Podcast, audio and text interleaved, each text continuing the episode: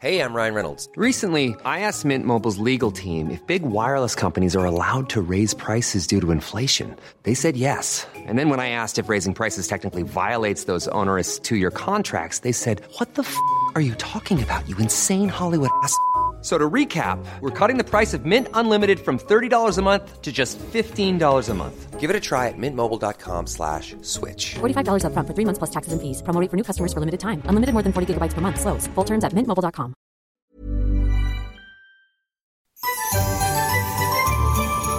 Que estos días y noches estén llenos de paz, amor y gratitud. En el Heraldo Radio les queremos desear unas muy felices fiestas a ti y a los tuyos. Cuando la dos veces primera ministra de Pakistán, Benazir Bhutto, regresó a su país tras ocho años de exilio, pensó que encontraría una oportunidad desde el Partido del Pueblo para dirigir a su nación a un lugar más próspero, pero en lugar de ello, fue asesinada durante un mitin electoral en el emblemático parque Liaquat National Park de Rawalpindi. Un atacante enviado por el talibán que tenía solo 15 años se acercó a su convoy y le disparó en la espalda y el cuello. Además, el agresor, que traía un chaleco con explosivos, se inmoló y provocó la muerte de 24 personas más. Un día como hoy del 2007. Horas antes de su asesinato, Benazir Bhutto llegó al parque para enunciar un discurso a su electorado que entre gritos, aplausos y ondeando banderas del Partido del Pueblo de Pakistán, la recibió tras su exilio por acusaciones de corrupción en sus dos administraciones anteriores. Ahí, la llamada Dama de Hierro de Pakistán dijo, mis hermanas y hermanos le han dado un gran honor a su hermana. He arriesgado mi vida al regresar, pero tuve que volver porque mi país está en peligro. He venido a decirte que tu hermana necesita los valientes, que sean valientes y fieles a la bandera nacional, a la bandera de nuestra patria. Unamos nuestras manos para sacar al país de la crisis. Su equipo de campaña estaba en alerta porque solo un par de semanas antes, 18 de octubre, cuando llegó a Pakistán, sufrió un atentado en Karachi donde murieron 136 personas y 500 más resultaron heridas. Benazir Bhutto resultó ilesa del ataque de Karachi, pero en Rawalpindi no corrió con la misma suerte. Tras recibir los disparos fue llevada a un hospital y murió. Este magnicidio de la dama de hierro pakistaní causó tal conmoción que la prensa de ese país dijo que el asesinato tenía las mismas proporciones que el de John F. Kennedy y se decretó luto nacional. Sin embargo, Benazir Bhutto pasó a la historia no por ser víctima de un ataque mortal, sino por ser la primera mujer en la historia en dirigir una nación musulmana y en ocuparse también de implementar políticas que aumentaban los derechos de las mujeres musulmanas y pakistaníes. Benazir Bhutto era la más prominente figura del Partido del Pueblo de Pakistán. Fue educada en las mejores universidades de Occidente como Harvard y Oxford. Pertenecía a la clase política que dio forma a Pakistán como Estado. Su padre, Zulfikar Ali Bhutto, fue el primer presidente en ser elegido de forma democrática y fundó el partido en el que ella siempre militó. El gobierno de su padre terminó debido a un golpe de Estado y fue enjuiciado y sentenciado a la horca en 1979 justamente en esa ciudad de Rawalpindi. Tras esta muerte, la madre de Benazir y ella tomaron las riendas del partido. Sin embargo, fueron detenidas y obligadas a exiliarse bajo acusaciones de corrupción. En un ataúd blanco con flores, cubierto con la bandera del partido y en medio de una enorme multitud que simpatizaba con su lucha política, Benazir Bhutto fue enterrada junto a su padre. Del asesinato de Bhutto no se ha detenido a los autores intelectuales. En el 2017, un juez declaró inocentes por el beneficio de la duda a cinco talibanes que habían confesado de conspirar para matarla. Otro magnicidio más que se queda sin resolver en total impunidad.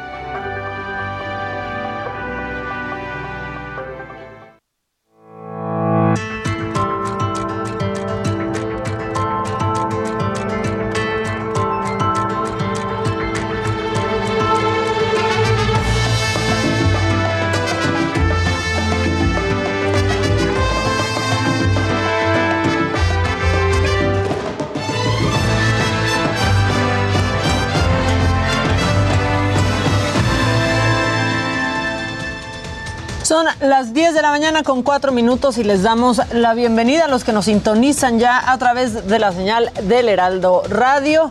Yo soy Maca Carriedo y los saludo a nombre de Adela Micha. Y vámonos rápido con la información porque hoy en la mañanera el presidente López Obrador dijo que no se debió penalizar ante la Fiscalía General de la República el acuerdo que votaron los consejeros del Instituto Nacional Electoral para aplazar la consulta de revocación de mandato por falta de presupuesto. Además, culpó a los consejeros de este conflicto por negarse a realizar, dijo el presidente, un mandato constitucional. Debe ser la Corte, el Poder Judicial, tanto el Tribunal Electoral como el Poder Judicial, que resuelva. No penalizar nada. Yo creo que cometieron un error y lo tendrían que reconocer porque se opusieron a un mandato constitucional. Y en otros temas, el reporte general en la incidencia delictiva durante las fiestas navideñas es que hubo paz y tranquilidad, así lo informó el presidente López Obrador. Además, enfatizó que no hubo hechos lamentables graves y que pasó bien la Nochebuena. Estas fueron sus palabras. Desde luego siempre hay delitos que se cometen, pero no hubieron cosas excepcionales así graves que lamentar. Pasó bien la Nochebuena, la Navidad. Y sobre la variante Omicron, el presidente López Obrador aseguró que a pesar de que ya hay varios casos confirmados en nuestro país, no son muchos los contagios. Destacó que no ha aumentado la propagación del virus y que las hospitalizaciones no se han incrementado. Estas fueron sus palabras. Eso no quiere decir que este, pueda darse una situación especial, pero toco madera. Hasta ahora no hemos tenido problema. Y está mi compañero Paris Salazar con más información de la mañanera. Adelante, Paris, buenos días. Buenos días, Maca, amigos, amigos de Gobierno de México. El presidente Andrés Manuel López Obrador reveló que la refinería Fairfax en Texas, adquirida por Pemex, se terminará de pagar en enero del 2022. Dijo que ya se acordó pagar la refinería el próximo mes y que se los recursos para liquidar la compra. López Obrador señaló que gracias a los ahorros generados en Pemex se podrá pagar la refinería de SPAC y también iniciar los trabajos en la planta cotizadora de Tula Hidalgo. Por su parte, el titular de la Profeco, Ricardo Schiffel, afirmó que el organismo público de seguridad alimentaria Segalmex ofrece 7 de los 21 productos de la canasta básica hasta 14% más baratos que en los centros comerciales y las centrales de abasto. Señaló que Segalmex tiene 25 mil establecimientos, principalmente en comunidades rurales y zonas urbanas del país, y que ofrece estos precios bajos porque es un comprador a mayoreo, vende al costo y no busca utilidades ni ganancias. Maca, esta es la información. Muchas gracias, Pari. Seguimos pendientes. Que tengas buen día. Buenos días a todos.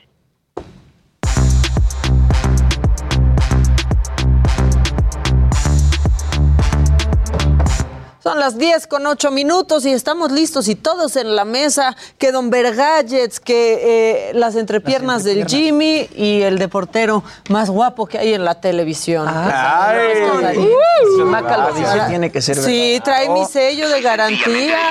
trae mi sello de garantía. Este, ¿Qué te traes tú, Don Bergallets? Oye, pues eh, mucha información con respecto al tema tecnológico y bueno, ya platicamos del tema de lo del CES, pero también creo que la, la parte interesante y me llamó mucho la atención es que, pues bueno, todos aquellos amantes del bajeno y de las fuentes alternativas le van a sufrir sobre todo con el fútbol.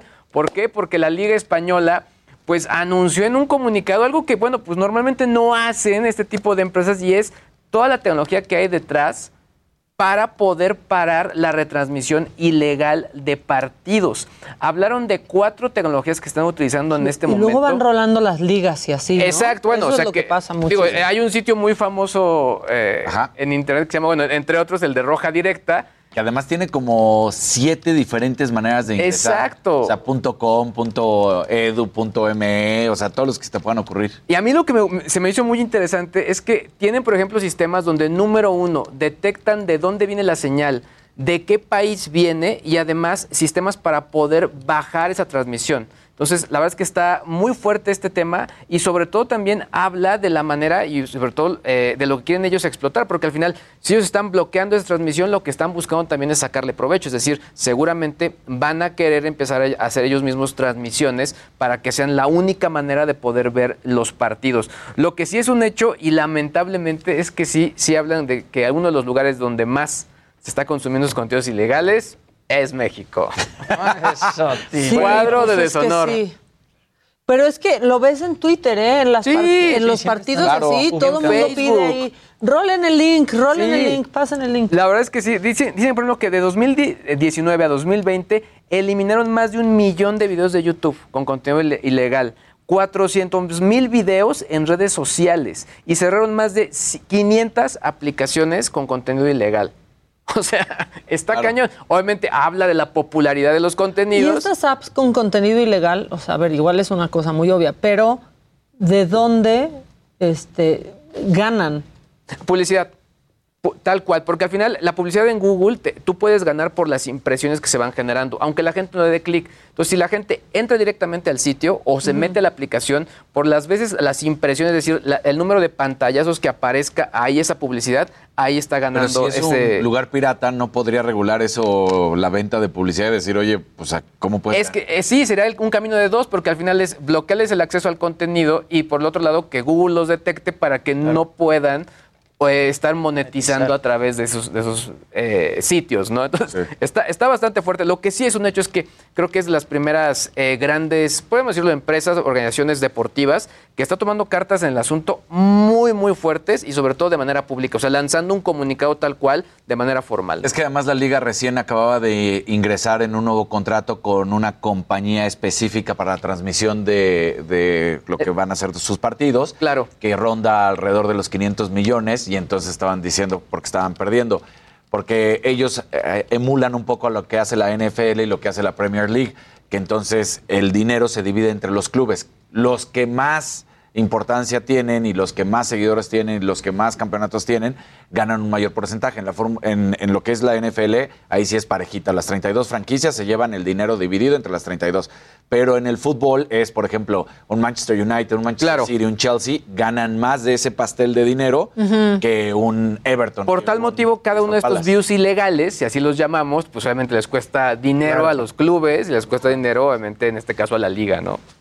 Pobrecitos, aparte, ya ves que necesitan tanto. exacto. Como- como si no Pobrecita gente, ¿por qué les Exacto. quitan el Es que dinero? dinero llama les dinero. toca?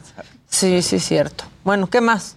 ¿Quién Oigan, más? bueno, pues a ver, el viernes al inicio del programa les contaba que Suga, uno de los siete miembros de BTS, dio positivo a COVID-19 a su regreso de Corea. Digo, a su regreso a Corea, perdón, de Estados Unidos. Y bueno, malas noticias para Santiago, tu hijo, mi querido Luis, porque, eh, bueno, se había dicho que Suga no había tenido contacto con los otros miembros de la banda, pero ahora, la tarde del sábado, se reveló que tanto RM como Jin, que son otros de los siete miembros, dieron positivo a COVID-19 también. Por un lado, RM se dice que no ha presentado síntomas, mientras que Jin tiene una fiebre leve y se está tratando en casa. RM salió negativo en la prueba que le hicieron a su llegada a Corea, pero después le hicieron una segunda prueba mientras estaba en cuarentena, que esa salió positiva, y a Jin le salieron negativas las dos pruebas, pero empezó a desarrollar síntomas y le hicieron otra prueba el sábado, que bueno, salió positiva. Eh, y bueno, los tres supuestamente se pusieron su segunda dosis en agosto y pues ya veremos cómo van evolucionando, pero pues muchas este, personalidades del espectáculo se están contagiando. Ahora, este es el claro ejemplo de, de cómo va evolucionando la enfermedad, sobre todo ya en una ¿Cómo persona. Se contagia el Omicron? contagio, cómo se contagia Omicron y sobre todo al final que no hay que estar completamente seguros, ¿no? O sea, al final hay que estar observándose para ver cuáles síntomas vas presentando. Y era lo que decíamos, o sea, de las personas que nos hemos enterado últimamente que se han contagiado, muchas son que están regresando de viaje de algún otro lugar. Yo no sé si Sí. se contagian en los aviones, pero muchas personas ser. que regresan de viaje eh, están Yo tengo dando algunos a conocidos atorados en Bale, contagiados, en Nueva York, contagiados, ¿no? O aquí en México, Mauricio Garza fue, vive en México, fue a visitar a sus, a sus papás. a Monterrey y cuando llegó ahí ya estaba positivo. O sea, les llevó el COVID a la casa y está aislado en... Lo digo porque aparte lo está subiendo en, en Instagram. Sube y demás. todo, Mauricio. Sube todo, sube cada cosa de su vida y este y pues sí, dio positivo estando allá. Exactamente. También Caetano Veloso, este cada pues, artista brasileño reconocidísimo, también dio positivo a COVID. Él tiene las tres vacunas. Él y su esposa están contagiados ahorita con síntomas muy Jugadores leves. americanos, pero futbolistas están saliendo también en tanto en la Liga Española en la- y en Oye, la el luchador este El- turco, ¿o El qué? luchador Sí es belga, turco. Ah, belga, belga. belga, que era conocido como el hombre más fuerte. ¡Qué belga! Qué sí. belga, exactamente. Este, él era antivacunas y entonces falleció. Eh, va al hospital. La historia es que él va al hospital y entonces empieza a postear en su Instagram. De hecho, pueden ingresar a su Instagram y lo ven y dice: Este virusito me, me hace los mandados. No va, pa- no va a poder conmigo, no pasa nada. Y se sale del hospital y dice: Yo lo trato en casa, porque él y su esposa son antivacunas y ya le habían dicho que era COVID. Pero la esposa niega que sea COVID ahorita y no quieren. después. Sí, ya falleció y todo, pero como él es, como ellos dos son antivacunas y él no quería aceptar, Y era del COVID. negacionista. Bueno, a ver, Pati Navidad, Pat- sí es Pati Navidad, sí. Sí. Hasta ahora sigue diciendo que ya no tuvo COVID, que tuvo una pulmonía doble o algo así, dice. ¿no? Y en los, en los tweets que publicó Eduardo Verástegui diciendo que tiene COVID, como que también Sí, porque dice, soy positivo aunque no tengo síntomas Exacto. y como si Sí, por eso no lo creyera, ¿no? Claro. Pues muy bien. Entonces- ¿Qué más? ¿Qué traes de Belinda? Fred Sinistra se Ah. llama, para, Ajá. para todos los que quieran saber de este peleador de kickboxing que era, les digo, conocido como el hombre más fuerte de Bélgica, Fred Sinistra. Y así ponía, gracias por vuestro apoyo, me estoy recuperando en casa como debe ser, volveré mil veces más fuerte y pues no, no volvió. Pues no, ni más fuerte, ni, Ni ni no- nada volvió. más no volvió. Justo. Yo- Oigan, bueno, pues Belinda estaba cerrando el 2021 muy bien, con el pie derecho, con dinero, con amor y trabajo, este, comprometida con Nodal y todo. Y bueno, resulta que podría empezar el 2022 de no tan buena manera, y es que el SAT dio a conocer, mediante un edicto en el diario oficial de la Federación, que Belinda tiene un adeudo por un crédito fiscal de 7.235.769 pesos. Y bueno, tiene 30 días contados a partir de hoy para comparecer en la séptima sala regional metropolitana del Tribunal Federal de Justicia Administrativa. Ella todavía eh, no dice nada al respecto, pero pues son 30 días a partir de hoy y si no va, pues las cosas quizá podrían ponerse difíciles para Belinda. Es muchísimo dinero, pero Sí, pero ah, en, en esas cuestiones no es tanto dinero. ella podría pagarlo fácil o si no, pues vender el anillo, ¿no? Empeñarlo. Que no lo venda, espérense a que se case, espérense a que se case. Oigan, nos están vendió, dicen. viendo y escuchando por este por Facebook y, YouTube y nos están mandando muchos mensajes de WhatsApp. Pues cuéntenos, ¿no? ¿Dónde van a pasar fin de año? O también díganos si ha cambiado su plan por Omicron, ¿no? Porque yo sé de muchas familias Ajá. que suspendieron, ¿no? Que por fin iban a hacer como una cena más grande y de pronto dijeron, no, no vamos a hacer una cena más grande, vamos a estar la familia nuclear y con pruebas y demás. Entonces, pues cuéntenos si cambió su plan este fin de año por culpa de Omicron. ¿Ya vieron Don't Look Up? Yes. Obvio. A ver, Yo la vi se ayer. estrenó en Netflix. Te vi este fin de tuiteando ayer. ¿Te Sí, gustó? Don't Look Up. Tengo, tengo mis sentimientos encontrados. O sea, a ver, tiene, tiene una lista ahí de. El cast, El ¿qué elenco es impresionante. de- sí, o sea, Meryl Streep. Leonardo DiCaprio. Leonardo DiCaprio. Jennifer Chalamet. Lawrence. Timothy Chalamet. Timothy Chalamet. Jonah Hill. que Jonah es como Hill. Ajá. Cada vez más serio, ¿no? Cada vez actor más serio. Sí, los principales, principales, Leonardo DiCaprio, Jennifer Lawrence, Meryl Streep, Timothy Chalamet y Jonah Hill. La verdad, las actuaciones a mí se me hicieron muy buenas. Digo, es, es un poco una comedia, ¿no? Pero Exactamente. que se junta eh, con un drama. También aparece Ariana Grande, hace ahí unas apariciones musicales pues bastante interesantes.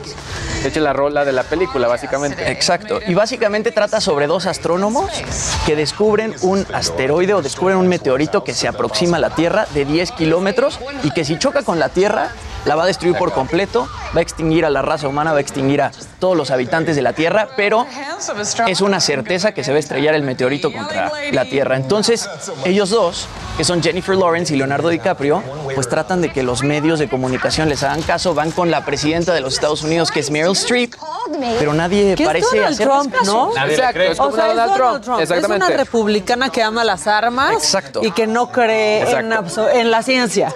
¿No? Entonces, esta, a mí me gustó porque como que identifiqué a varios personajes de la vida Claro. real. Sale un este, Elon Musk también que estaba comentando Sí, ahí con exacto. Luis. Entre Elon, Musk perverso, y, ¿no? y Steve Jobs, exactamente. Sí, es como una mezcla de todo. Exacto. ¿no? Y el de ahorita de Apple y así Sí. como que Como agarra, hace como Luis Miguel que en un solo personaje meten a muchos. Exacto. A- Así, así sentí. Este, Jonah Hill podría ser un poco el hijo de Donald Trump. Sí, es ¿No? como, le digo, es como un mi rey ahí. Es como un mi rey, pero, pero pues el hijo de Donald Trump trabajaba con él, ¿no? Que sea la escena donde, mamá, mamá. Sí, no, no, sin spoilear Exacto, porque está muy, está muy este, reciente todavía. A mí me gustó muchísimo. A mí también. Siento que le sobran 50 minutos fácil, porque dura más de dos horas esa Pero película. era lo que comentaba con Luis, ya todas las películas duran más de dos horas. Sí, porque piensan que así mucho. están más Sí. buenas, ¿no? Sí, pero ahí sí meten cosas como de Sí. relleno que sí podrían salen sobrando.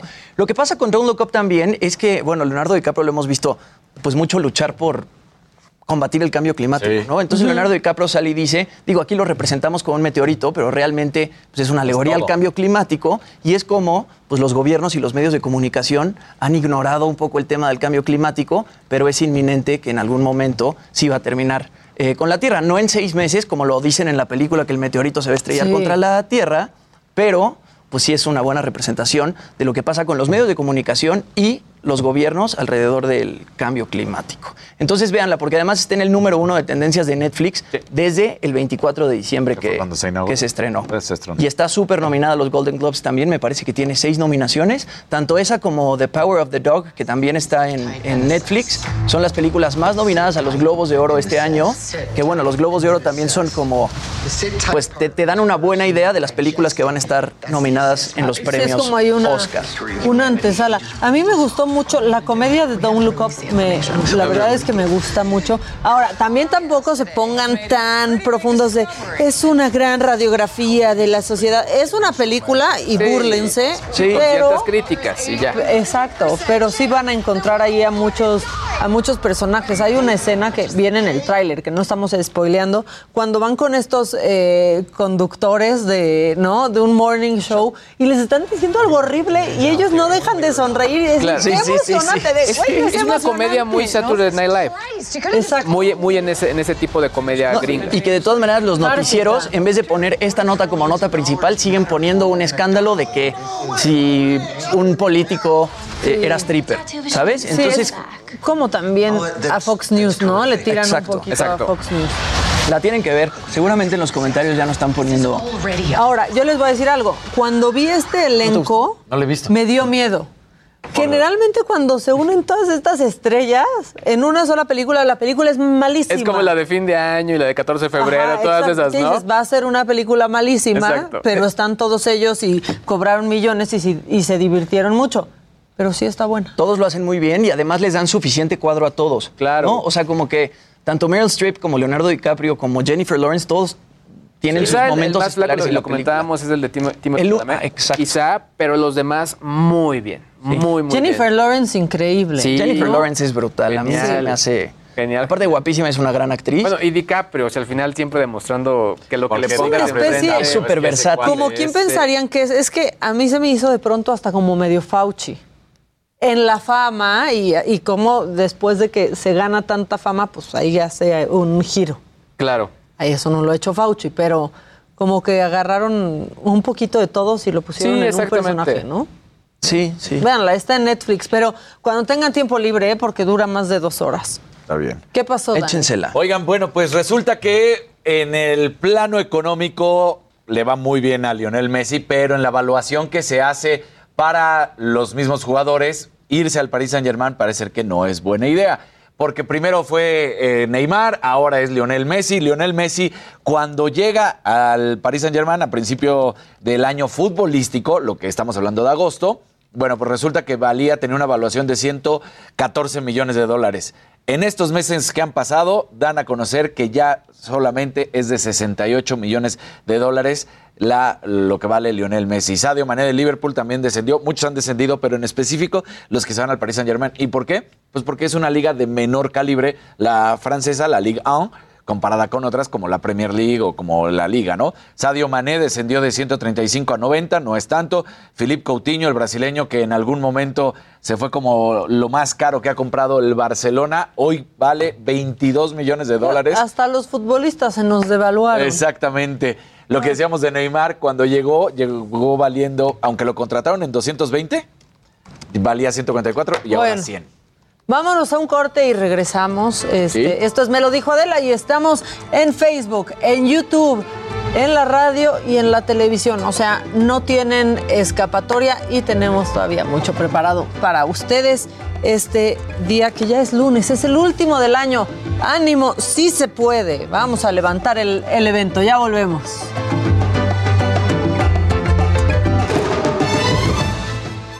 Continúa escuchando Me lo dijo Adela con Adela Micha. Regresamos después de un corte. Heraldo Radio, la HCL se comparte, se ve y ahora también se escucha.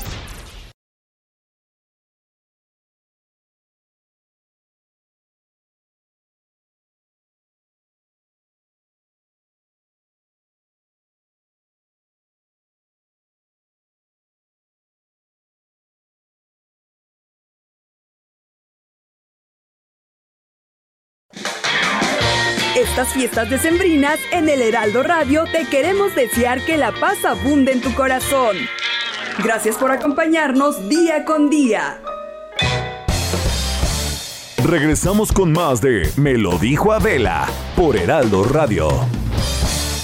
En Soriana, chocolates Ferrero o Hershey's, el segundo al 50% de descuento, excepto línea de cajas. Queso Filadelfia 200 gramos, 2 por 54 pesos. Y aceite Nutrioli 850 mililitros, 2 por 76 pesos. Soriana, la de todos los mexicanos. A diciembre 28, aplican restricciones y misma línea de producto. Válido en Hiper y Super.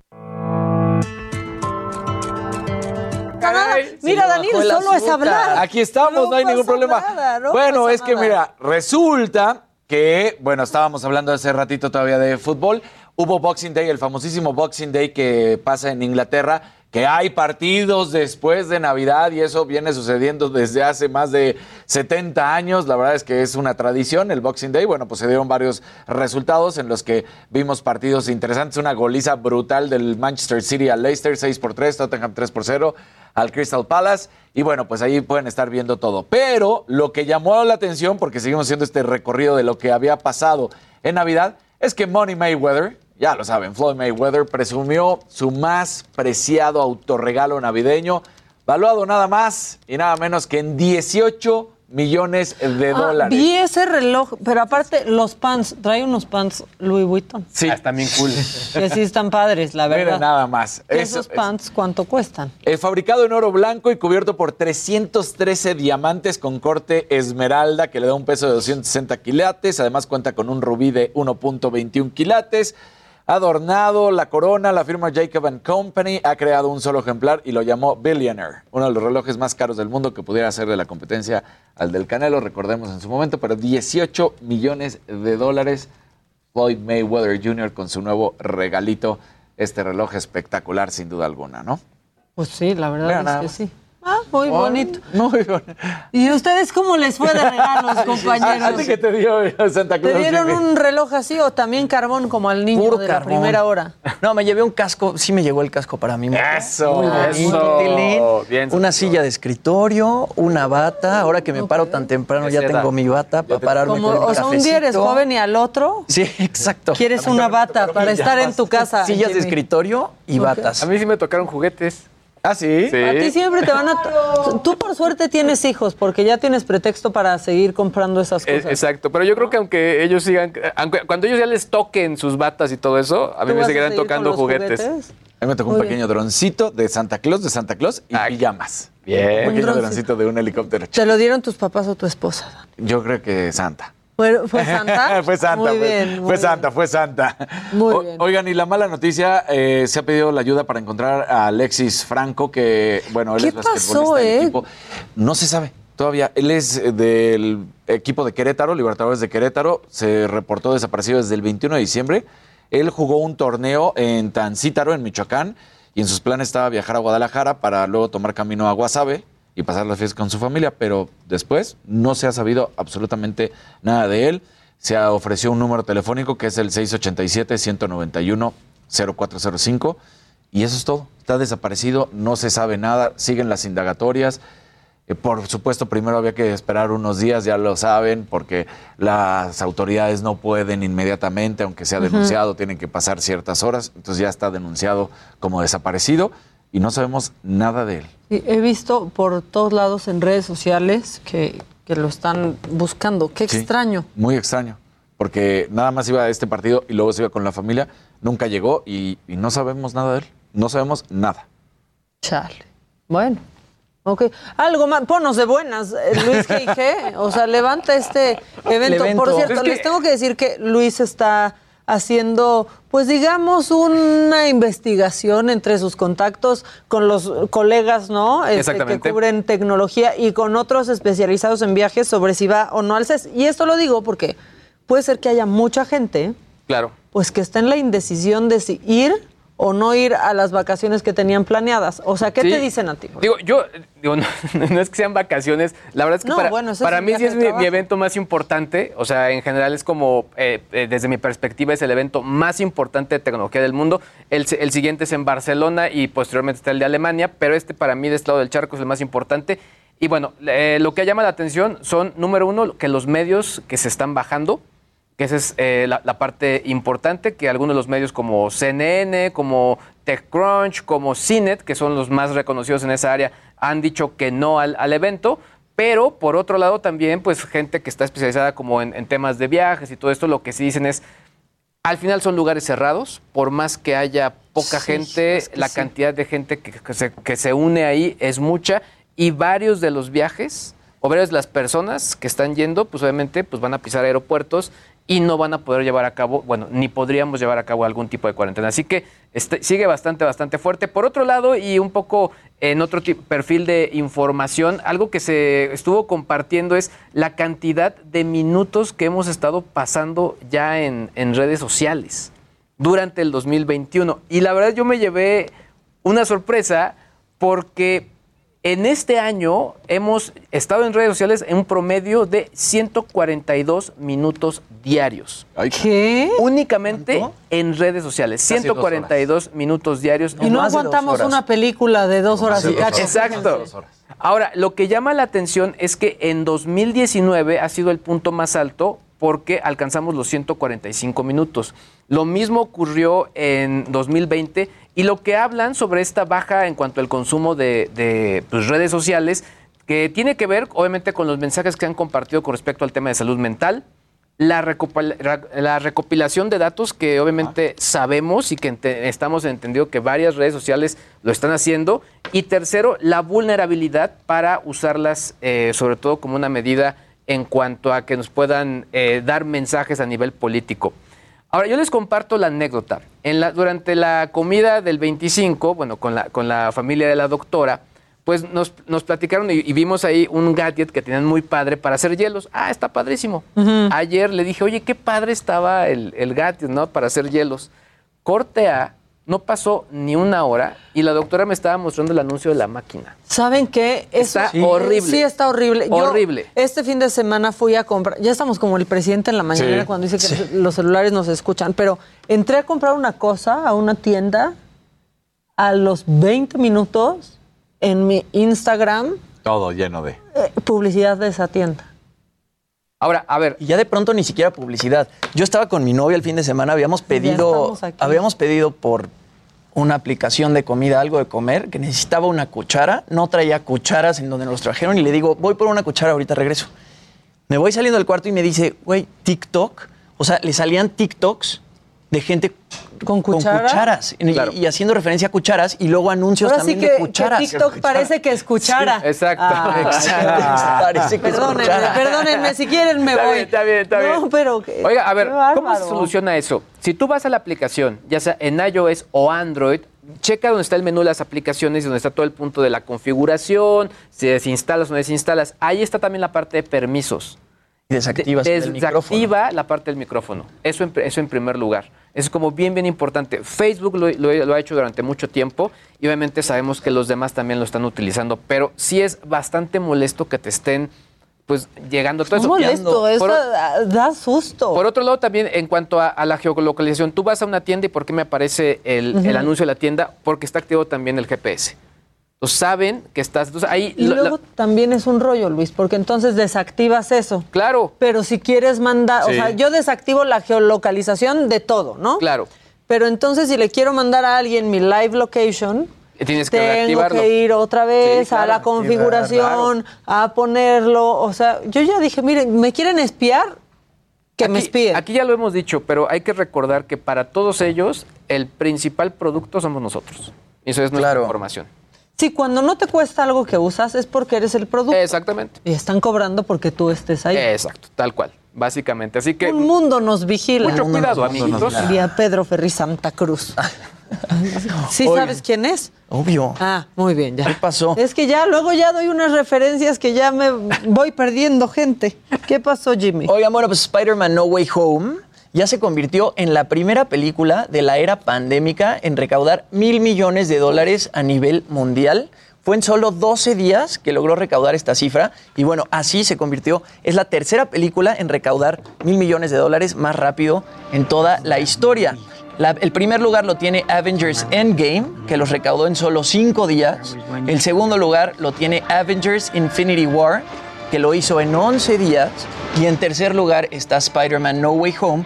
Como les decía, fue en solo 12 días que logró recaudar mil millones de dólares. Y bueno, lo comentábamos tú y yo, querido Luis, que la gente que iba a ver la película parecía que estaba viendo un partido de fútbol de su equipo favorito, ¿no? Parecía que metían gol y todo el mundo, ¡eh! Una locura. Tenemos por ahí el TikTok, yo no sé si ya sea como tiempo de pasarlo. Yo creo que la mayoría de la gente ya lo vio, ya no cuenta como spoiler. ¿Sirve para radio? Sirve para radio. Nada más que escuchen cómo parece, literalmente parece un estadio. Lo tenemos, vamos a, vamos a escuchar cómo se pone la gente viendo Spider-Man No Way Home, porque de verdad es una locura. O sea, ¿sí están gritando en el cine? Sí, ese es el cine. Aquí en México. Qué bárbaro. Puro virgen en el cine. Puro virgen viendo Spider-Man No Way Home. Ay, muy bien. No, pues hay que ir a verla. Yo, ¿saben qué voy a ver? No sé si hoy o mañana. Sing 2. Ah, esa sí, qué ganas, qué O ganas. sea, Sí, yo esa sí la quiero, la buena. quiero ver. Oigan, pero ya tenemos en la línea a Salvador Guerrero. Él es el consejero presidente del Consejo Ciudadano para la Seguridad y la Justicia de la CDMX. ¿Y de qué vamos a hablar? Bueno, pues de los fraudes que se dan en esta, en esta época decembrina. Salvador, ¿cómo estás? Buen día. Buen día, Maca. Así es, hay que estar muy pendiente frente a los depredadores eh, patrimoniales que en esta época pues aprovechan esta expectativa de mayor liquidez que tenemos con mucha frecuencia los mexicanos y que ahí abusan de las personas. Oye, Salvador, que de por sí, eh, pues en esta época de, de pandemia se han incrementado los fraudes telefónicos, ¿no? Y cibernéticos. Pero ¿qué está pasando? ¿Qué fraudes han detectado eh, en esta, pues, pues en este tiempo? Bueno, déjame decirte de dónde parten nuestros eh, comentarios y nuestros datos. En principio, eh, tenemos del 8 mil reportes de fraude en lo que va del año. Es una cantidad importante. En el 27% de los casos de estos fraudes de financieras, las víctimas comenzaron pues eh, contacto y negociaciones con la empresa a través de aplicaciones. Esta es una modalidad que se radicalizó, que se extendió, que se intensificó en estos dos últimos años. El 19%, eh, digamos uno de cada cinco por una llamada telefónica y el 18% vía de vía Facebook. De la lista de 36 entidades financieras con reportes por fraude, 10 de ellas concentran el 68% de los señalamientos. Y te comento, Maca, pues para que todo el mundo sepa cuáles son, ¿verdad? Fust, Money, Listo Cash, Cashbox, Autofin, Magicrédito, Credit Maya, Axalta Financial Solutions, Capital de Desarrollo, Capital Global y Cash Cash. Son los reportes de la ciudadanía que tenemos en el Consejo Ciudadano en el 55 55 33 55 33 donde estamos muy listos para brindar asesoría jurídica y también acompañarlos, ¿no? Para que todos podamos contribuir a terminar con la impunidad de estas empresas o pseudoempresas. ¿Y cómo, cómo funciona este tipo de, de fraude, Salvador, para, para que la gente lo vaya ubicando? Bueno, en principio hay una necesidad y una, hay una oferta. La necesidad es tener liquidez, digamos, pronta, sin muchos requisitos, de manera que podamos complementar algunas expectativas de gasto o de regalos o lo que tenemos pendiente, inclusive algunos pagos que no se pudieron realizar por esta pues crisis tan importante que se ha vivido en todo el mundo y que en México implicó la caída de más de ocho puntos del Producto Interno Bruto. Entonces, en concreto, significa que te ofrecen dinero muy fácil, no te revisan, dicen tu buro de crédito, no te piden documentos, no es necesario prácticamente más que tu propia voluntad expresada, que luego te piden que firmes en un contrato de carácter mercantil que hace a veces más difícil la persecución de carácter penal. Entonces, básicamente te ofrecen todo lo que ninguna empresa seria te ofrece el dinero está ahí a tu alcance. Y hemos tenido un caso de hasta 450 mil pesos de engaño y el promedio, digamos el 60% de los fraudes implican daños de los 2 mil a los 25 mil pesos. Sí, que esto yo lo he visto mucho en Facebook o de pronto ahí en, abres alguna página de internet y dice dinero en menos de 24 horas, ¿no? Sin revisar buro de crédito. Y pues sí, sí se vuelve este, si tienes un apuro, si se vuelve algo muy, este, tentador. no, tentador, sin checar el buro de crédito al que muchos le tenemos mucho miedo. Hola Salvador, ¿cómo estás? Habla Daniel López Casarín. Oye, una pregunta, claramente siempre hay que prevenir, pero si ya una agente fue víctima de este tipo de fraude, ¿qué puede hacer? Bueno, en principio, eh, nosotros damos asesoría jurídica, podemos acompañar a presentar un abrir la carpeta de investigación ante el Ministerio Público y darle seguimiento en las siguientes sesiones a que haya menester. Hay que decir también que no podemos vencernos a la presión que ellos ejercen sobre nosotros, que consiste en decirnos, bueno, ya, ya, mira, ya estás aquí. Lo único que tienes que hacer es aportar unos cinco mil o diez mil o veinte mil pesos más para que te entreguemos el total de la oferta que te hice. Porque el gran truco es que no te entregan el préstamo nunca eh, piden primero, te dicen que no requieren ningún documento, pero al principio te dicen, bueno, pero para que te prestemos los 100 mil necesitamos que nos aportes 10 mil pesos de modo tal que, pues es un pago que se requiere porque como tú sabes, etcétera, para cubrir nuestros propios riesgos. Y de ahí van, insisto, un caso que tenemos de hasta 450 mil pesos. Entonces, terminar, asumir que en este momento tal vez nos afectaron con 5 mil o 10 mil pesos y en ese momento acudir ante la autoridad ante el teléfono, ante la línea de seguridad y chat de confianza que es el 55 55 33 55 33. Tenemos una conexión directa con PDI, también tenemos un acuerdo con la Fiscalía General de Justicia y la Secretaría de Seguridad Ciudadana y tenemos, eh, digamos, conexión y, y puenteo con la Conducef, donde también hay que visitar la lista de empresas que han sido eh, señaladas y se ha demostrado que son fraudulentas. Salvador, ¿nos puedes repetir el teléfono un poquito más lento, por favor? Claro que sí, es 55 55 33 55 33, que es también WhatsApp, un chat de confianza. Estamos ahí eh, de manera gratuita, 24 horas del día, todo el año. Oye, Salvador, nos preguntan aquí que qué sucede con los fraudes cibernéticos. ¿También se denuncian ante ustedes o qué procede? ¿Qué puede hacer la gente cuando cae en uno de estos fraudes? Fíjate que tenemos, eh, qué bueno que lo preguntas, Maca, tenemos dos años insistiendo en que tenemos que fortalecer desde la ciudadanía y del gobierno local y federal una cultura cívica digital, porque con la pandemia en particular se duplicaron los incidentes eh, que implican eh, vulnerabilidad a la ciberseguridad. Eso quiere decir los datos que hay en Internet nuestros o los datos como son hackeados o intentan serlos o cualquier empresa que utiliza datos digitales para intentar daño daño patrimonial. Entonces, tenemos una mesa con la Guardia Nacional, tenemos una mesa con la Secretaría de Seguridad Ciudadana en particular, con los que se encargan de inteligencia en relación con ciberseguridad. Pueden acudir a nosotros, nosotros canalizamos con estas autoridades federales y locales que he mencionado y le damos seguimiento si así nos lo piden, si así nos lo permiten, para acompañarlos en su reclamo ante las autoridades. Oye, Salvador, eh, Luis G. de este lado, eh, mira, preferiría ser como muy, muy directo y es que de pronto, si nos dicen que denunciemos, pero de pronto eh, me gustaría que nos explicaras cuál sería el proceso de una denuncia. Es decir, yo sufrí eh, algún tipo de fraude, eh, hablo con ustedes, hablo por teléfono, cuál es el seguimiento que, dan, que irían dando y obviamente cuáles son las posibilidades de resolverlo. Bueno, qué bueno que lo preguntas y con esa precisión.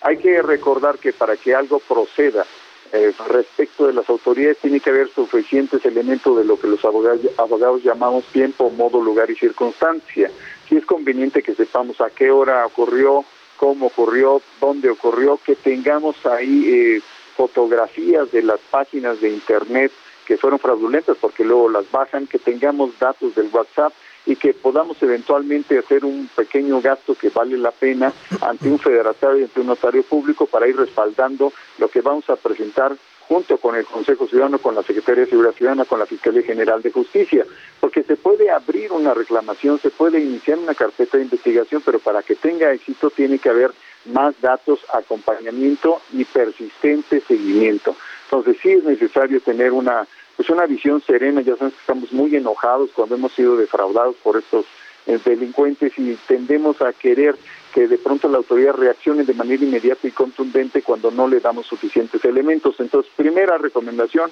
tener suficientes elementos. Segundo, darle seguimiento acompañados, en este caso por el Consejo. Y tercero, insistir y nosotros nos comprometemos a darle seguimiento hasta donde nos permita las personas que hayan sido victimizados por los depredadores patrimoniales. Hola. Hola Salvador, buenos días. Te saluda Jimmy Sirvent. Oye, estamos hablando eh, de fraudes por internet, pero también los fraudes vía telefónica han aumentado muchísimo, ¿no? Yo recibo llamadas casi todos los días de supuestos bancos, ¿no? Que de pronto o te dicen que hiciste eh, pues alguna transferencia no identificada o algún movimiento no identificado, te piden tus datos y te tratan de defraudar de esa forma y creo que se ha visto un aumento en esos casos también súper grande. Bueno, ahí yo te comento, desde el 2018 definimos en el Consejo Ciudadano esta tendencia a nivel nacional que implica que haya prácticamente cada año 10.4 millones de tentativas de fraude y extorsión. El 92% de ellas pasa por el teléfono celular de ahí que nosotros recomendamos la aplicación No Más Extorsiones, que ya tenemos a 350 mil suscriptores, que elimina 184 mil números de teléfono celular desde donde se ha intentado el fraude y la extorsión vía teléfono celular. No todos, insisto, son vía teléfono celular, el 8% son, digamos, presenciales con teléfono pero los que son únicamente de teléfono celular prácticamente son nueve de cada diez, así que esa aplicación y precaución, nunca entregar datos personales, más allá de los que ya entregamos descuidadamente y por los cuales nos están llamando, más allá de esos, no entregarlos aunque nos generen una situación de urgencia, que si el secuestro, que si el tema de un pago no reconocido, que si un intento de usar nuestra tarjeta, que etcétera. Nosotros tenemos que asumir que el delincuente está intentando manipularnos, creando una imagen de una situación de emergencia respecto de la cual él se presenta como solución. Hay que impedir, hay que cortar esa situación, por eso decimos nosotros, cuelga, verifica y reporta ante el Consejo Ciudadano o ante las autoridades como la Fiscalía General de Justicia. Sí, y tener claro, ¿no, Salvador? Que tu banco nunca te va a pedir tus números. Eh, personales. Nunca te va a pedir un dato cuando te habla porque ellos ya tienen eh, absolutamente tus datos. Simplemente colgar y se acaba, se acaba el problema. Y con los préstamos también, pues que la gente tenga claro que cuando recurres a un préstamo no tienes que dar dinero. Si acaso hay una comisión por apertura, se descuenta del crédito que te aprueben en la institución bancaria, ¿no? Así es, de hecho las instituciones bancarias tienen como principios de política ya desde hace unos 40 años que la comisión se cobra simultáneamente en la entrega del, del líquido, del volumen total del líquido. Y lo que hacen estos tramposos es cobrar, supuestamente le llaman comisión o, pago de garantía o como le llamen, antes e inclusive sin que entreguen el conjunto de líquido. De hecho, en eso consiste el fraude más importante del que hacen víctima a la mayoría de las personas en necesidad. Sí, con saber esas cosas muy puntuales creo que se puede evitar un, un trago amargo, este, ¿no? Y pues que aparte cuando estás necesitando dinero que todavía te quiten, pues sí se vuelve un... y de pronto también prevenir a nuestros familiares eh, más adultos, ¿no? Porque nosotros estamos como más familiarizados con la tecnología, pero de pronto si tratan de estafar a alguien eh, de, mayor edad es más fácil que caigan estas con todos tus datos. O sea, te hablan diciendo, tu, hola, ¿cómo estás? Daniel López, tu celular, tu, o sea, tienen acceso. Incluso yo miré a los dos polos, porque también está el lado de los adolescentes, que al final están en un momento donde quizá no tienes las herramientas necesarias para, número uno, aguantar quizá una presión y por otro lado, pues, no sé, o sea, se les haría muy fácil quizá aceptar o engancharse a algún tipo de estos esquemas.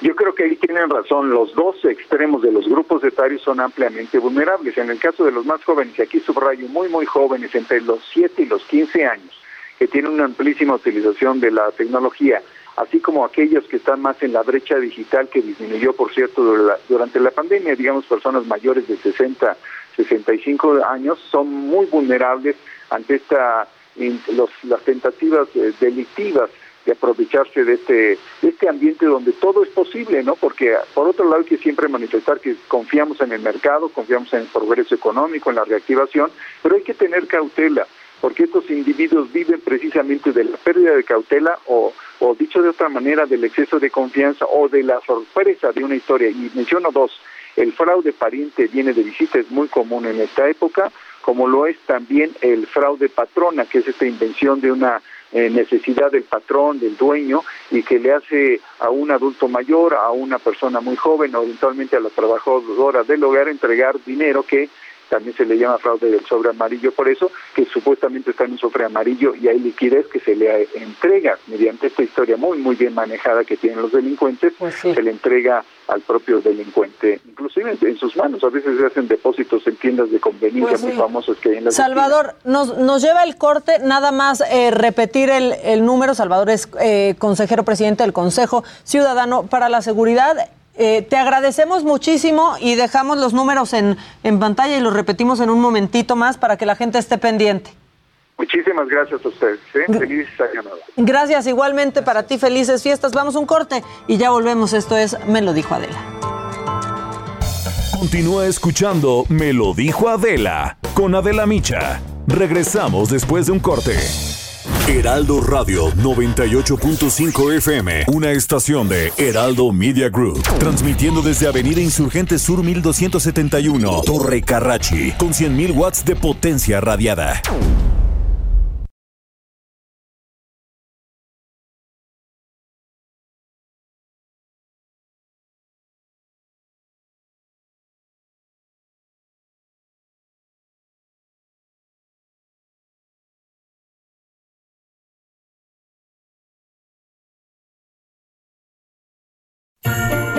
Ya llegó diciembre y con este mes llegó la magia a nuestros corazones. Permítete sentir el amor y la paz con el Heraldo Radio.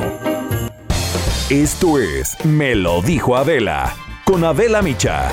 Ya estamos de regreso. En Soriana la Navidad es de todos. Aceite Nutrioli de 850 mililitros, 2 por 76 pesos. Sí, 2 por 76 pesos. Y lleva queso Filadelfia de 200 gramos, 2 por 54 pesos. Soriana, la de todos los mexicanos. A diciembre 28, aplican restricciones. Válido en Hiper y Super.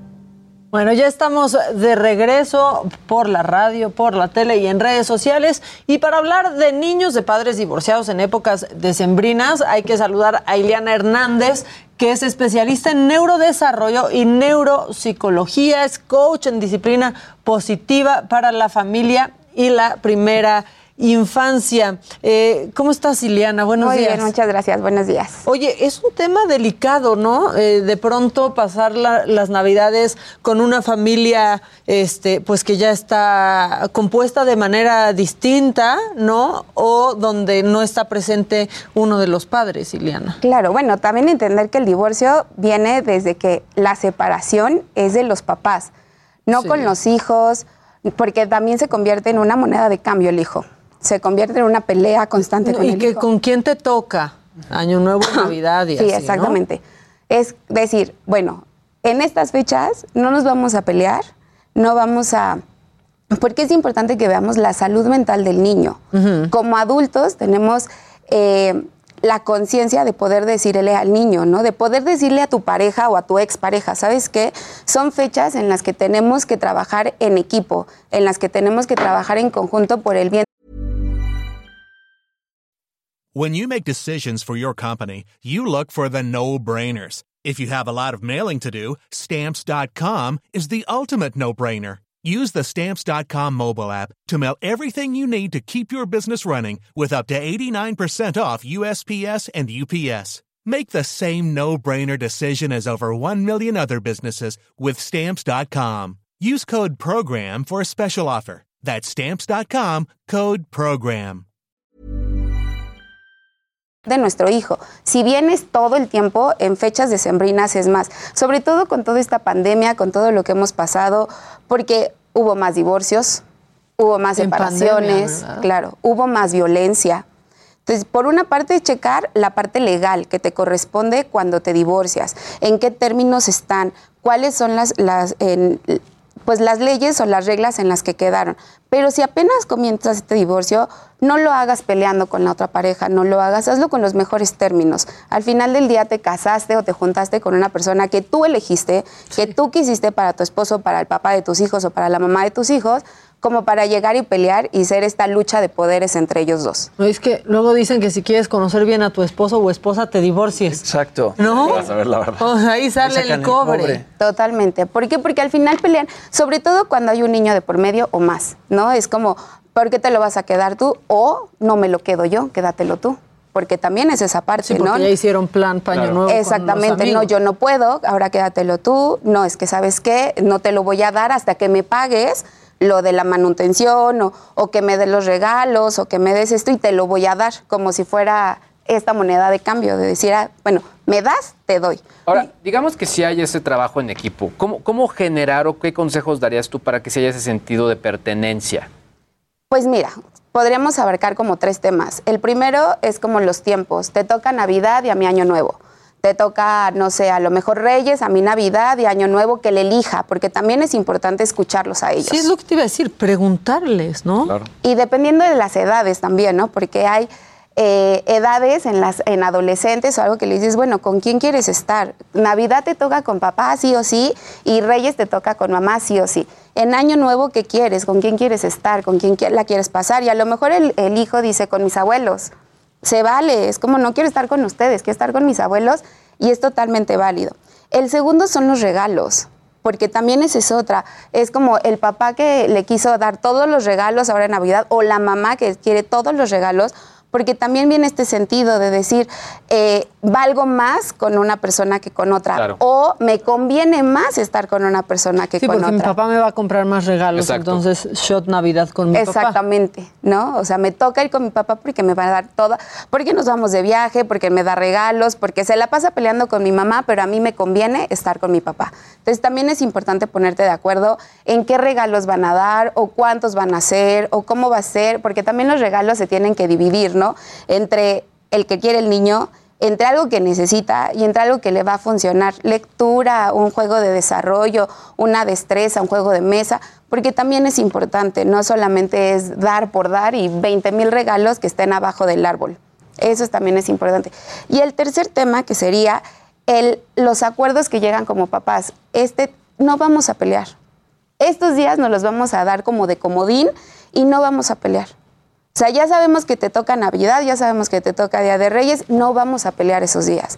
No vamos a generar... Están como de cajón. Exactamente, ¿no? Porque, y eso lo puedes poner inclusive en la parte legal. En la parte de tu, de tu contrato, cuando terminas el divorcio, tú puedes decir, a ver, ¿qué fecha se va? ¿Cómo nos vamos a arreglar? ¿Cómo? Y es mucho mejor llevarlo por la paz que estar peleando por a ver quién se lo queda o a ver quién da más o a ver quién da menos. Sí, porque en el mundo ideal, ¿qué debería de ser? Lo que vaya queriendo el niño, ¿no? E ir acomodándose. O sea, pero, pues, dependiendo de la edad y dependiendo del niño, porque los niños aprenden a manipular. Los niños aprenden a decir chot Navidad porque me tocan más regalos.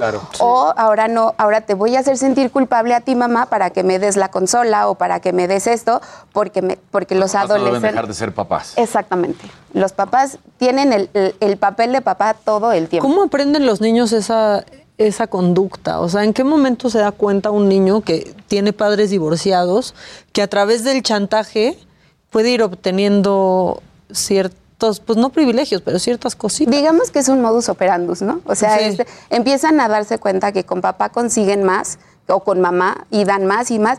Y entonces es, ah, ya me di cuenta que con mi mamá, en el momento en el que yo eh, le grito o en el momento en el que yo, sobre todo adolescentes, ¿no? O en el momento en el que yo le digo, es que nunca estás conmigo, te importa más otras cosas que yo, y obtienen, o sea, en ese momento es cuando el niño ya está jugando contigo. Sí, porque papás que se sienten súper culpables de haberse divorciado también. ¿no? También está mucho en eso, ¿no? En la cuestión de cómo le explicas a tu hijo que te vas a separar de tu esposo, ¿no? Porque explicárselo a un niño de 6 años o de 5 años es muy diferente explicárselo a un adolescente de 13. Por ejemplo, mis papás se separaron más o menos cuando yo tenía 13 y pues ya lo aceptas de otra forma, ¿no? Y te toca el 24 con, eh, con la familia de tu mamá y el 25 con la familia de tu papá, pero cuando son niños mucho más chiquitos, pues se los tienes que explicar muy bien para que no los deje, pues, de Dice- alguna forma traumados. Dice mi papá, son niños, no mensos, ¿no? O sea, la verdad es que puedes ser muy honesto con ellos. La verdad es que lo importante es que seas súper honesto.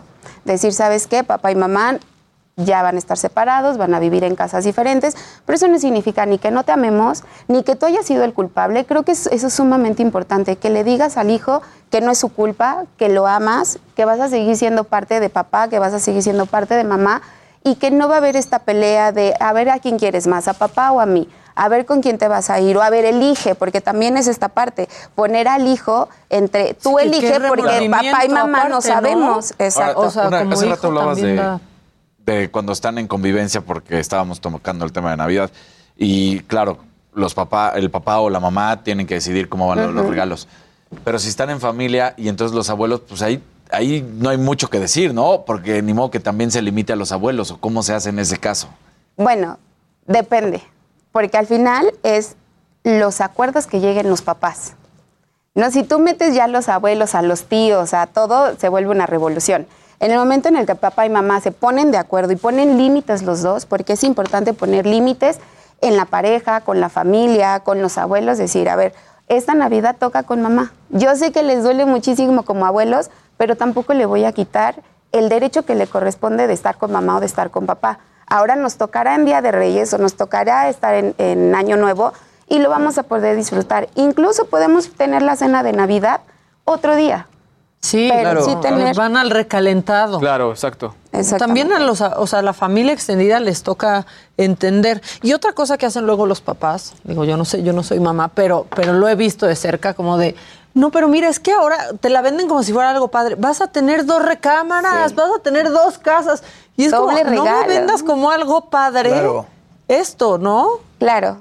¿Por qué? Porque nos volvemos a esta lucha de poderes o esta parte de verle lo bueno al divorcio y es como lo bueno es que vas a tener dos casas, lo bueno es que vas a tener dos vacaciones, lo bueno. Doble No. regalo de No, y sigue siendo el cumpleaños. tema de la pertenencia, ¿no? Exacto, porque aparte el niño, bueno, ¿y a dónde pertenezco? Exacto. ¿O dónde, ¿O dónde hago mis raíces? ¿En qué casa empiezo a hacer mis raíces?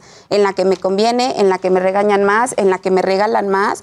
¿En dónde empiezo a hacer mis raíces por el sentido de pertenencia? Ahora, nos hablas mucho del tema de que el niño puede ir tomando decisiones, pero ¿qué es lo que tenemos que ir viendo como papás en cuanto al termómetro del pequeño y, o a qué edad recomiendas ya que le empecemos a decir, oye, toma la decisión o en qué momento no lo dejamos que tome decisiones? Híjole, es un tema bien complicado porque a los chiquitos se les tiene que empezar a tomar decisiones desde el pantalón que va a usar, que es el pantalón azul o el pantalón negro, porque es importante hacerlos independientes desde chiquitos. Que no dependan todo el tiempo de lo que mamá o papá diga. Entonces, conforme va avanzando, porque hay chiquitos, hay niños de 6, 7 años que comprenden perfecto cuando tú les dices, oye, va a ser Navidad, eh, ¿te quieres ir con papá o te quieres venir conmigo? El que elijas está perfecto. Ni papá se va a enojar, ni mamá se va a enojar. Híjole, el que hijo elijas. está también bien fuerte, ¿no? Sí, por eso me digo, o sea, digo, es importante enfocarse a la salud mental del niño. Decirle al niño, no es tu culpa, te amamos igual, los problemas que tengamos nosotros son de Una nosotros. parte.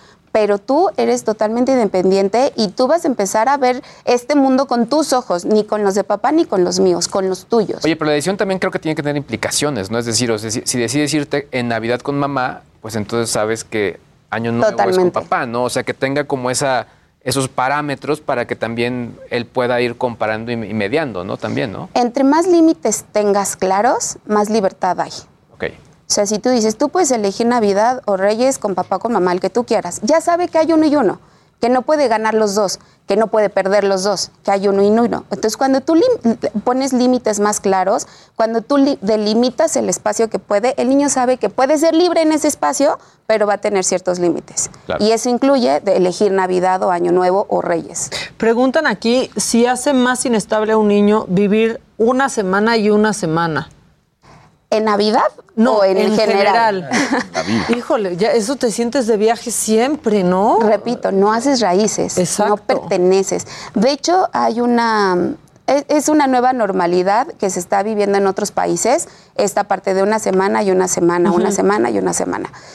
Y sí, o sea, sabiéndolo llevar y que los papás tengan la conciencia y estén totalmente eh, trabajando en equipo, va a ser bueno, porque trabajan en los mismos límites. O sea, ¿qué va a pasar si nuestro hijo saca un 6?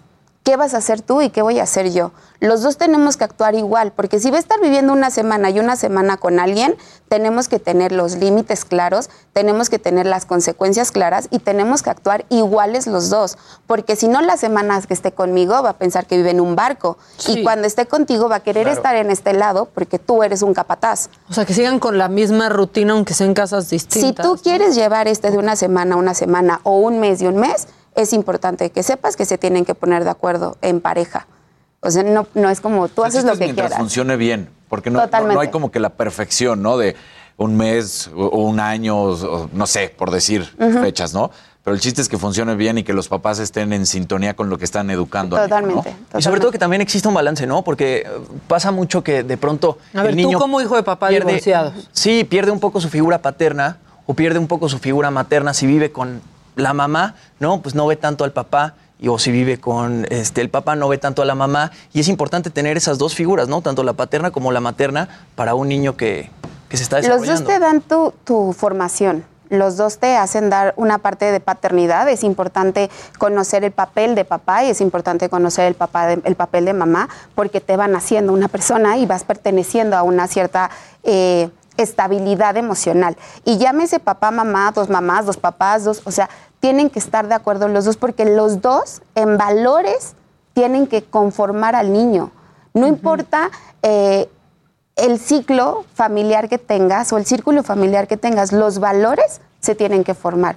Este sentido de pertenencia, de decir, tengo a mi mamá, tengo a mi papá que me van a apoyar, que van a estar conmigo, que no me van a resolver mis problemas, pero que puedo apoyarme con ellos, es importante. Y los papás tienen que dejar de ser egoístas, ¿no? Si te divorciaste por lo que te divorciaras, si te pusieron el cuerno, lo que sea, este, pues tienes que hacer comunión con tu expareja para no afectar al niño. Si quieres, pues tú odia a tu expareja, pero el chiste es no afectar a, tus a tus hijos. Y lo importante es enseñar esta inteligencia emocional, pero también la gestión emocional. ¿Qué vas a hacer con esto que estás sintiendo? Y eso viene con el ejemplo. Si yo no sé gestionar mis emociones, si yo odio a tu papá, odio a tu mamá y te hablo mal de él y estoy súper furiosa y entonces te castigo y te culpo por lo que está pasando, el niño va a aprender a hacer eso. El niño va a empezar a decir, ah, ok, este mundo funciona de esta manera, yo tengo que hacer lo mismo y yo no voy a aprender a gestionar mis emociones porque no lo veo en mi, fi- en mi primera figura, no lo veo en mi, en mi primera figura de apoyo, en mi primera figura de autoridad no la veo. Entonces yo tampoco la voy a tener.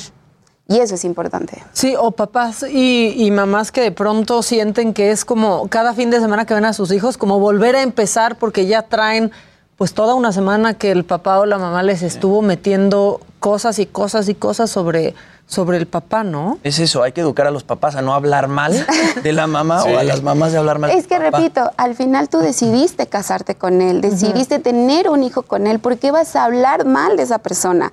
Ya no coincidieron, ya no congeniaron, ya no están juntos, está padrísimo. Sean responsables de las consecuencias que esto lleva. O sea, sí puedes hablar mal de tu expareja, pero, Pero no emprender no con niño. tus hijos, ¿no? no amigos. Los abogados hablan que el, el derecho familiar es los más complicados, sobre todo por las rupturas que hay en, pues obviamente en el núcleo y que pues al final pues genera todo esto, ¿no? Que los papás no queden bien y se traduzca a pues hijos que están que se afectan o que incluso se alejan de uno de los dos polos, ¿no? Claro, eso es importante, que se alejan. De repente, ¿saben qué? Ya ni con papá ni con mamá, pero sí con el amigo que no tiene buenas influencias, ¿no? Claro. O que no le va a llevar por, por caminos en el que tú como mamá o como tu papá quisieran llevarlo. Y después es, es que ves, fue tu culpa. No, es que fue la tuya. Como tú no estuviste pendiente, entonces, y el niño está a la deriva. El niño está buscando este, cómo funciona el mundo. Y no- a lo mejor no encuentra la mejor funcionalidad y se va por caminos que como papá después no vas a poder retornar.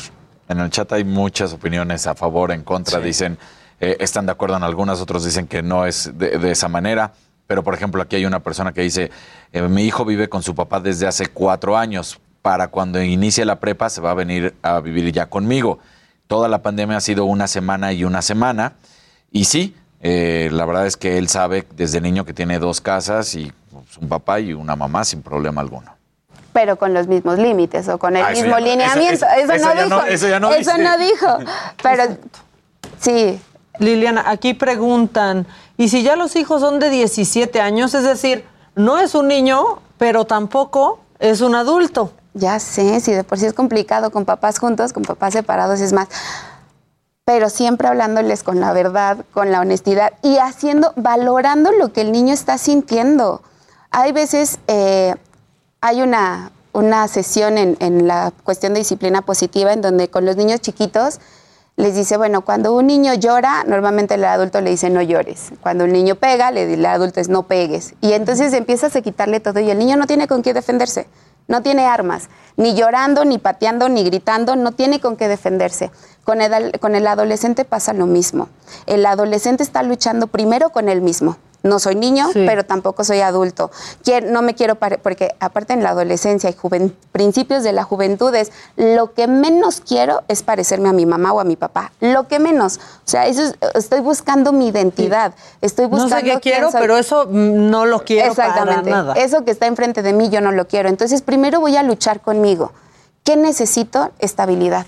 Que me hablen con la verdad. Que me digan, a ver, las cosas están así, vamos a hacerlo. Es importante también que el niño, como la familia, como la mamá, como el papá, busquen terapia. Y es como, conmigo vas a sacar ciertas cosas, pero con el terapeuta vas a sacar otras. Y también es bueno que vayas con él.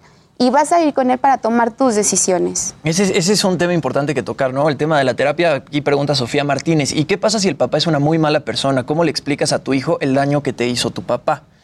Eh, digo, se lo puedes explicar, pero también lo más indicado es ir a terapia, ¿no? Y tener ahí como un mediador. Exactamente, también depende de la edad del niño. Es- eso es sumamente importante, saber qué edad tiene y cómo le vas a hablar de la otra persona.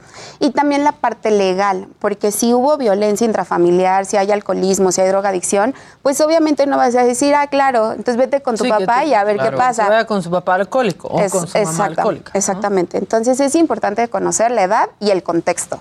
Si el contexto es saludable, es favorable y el niño está en esta situación de quiero saber qué pasó con mi papá o por qué te separaste, primero lo trabajas como adulto.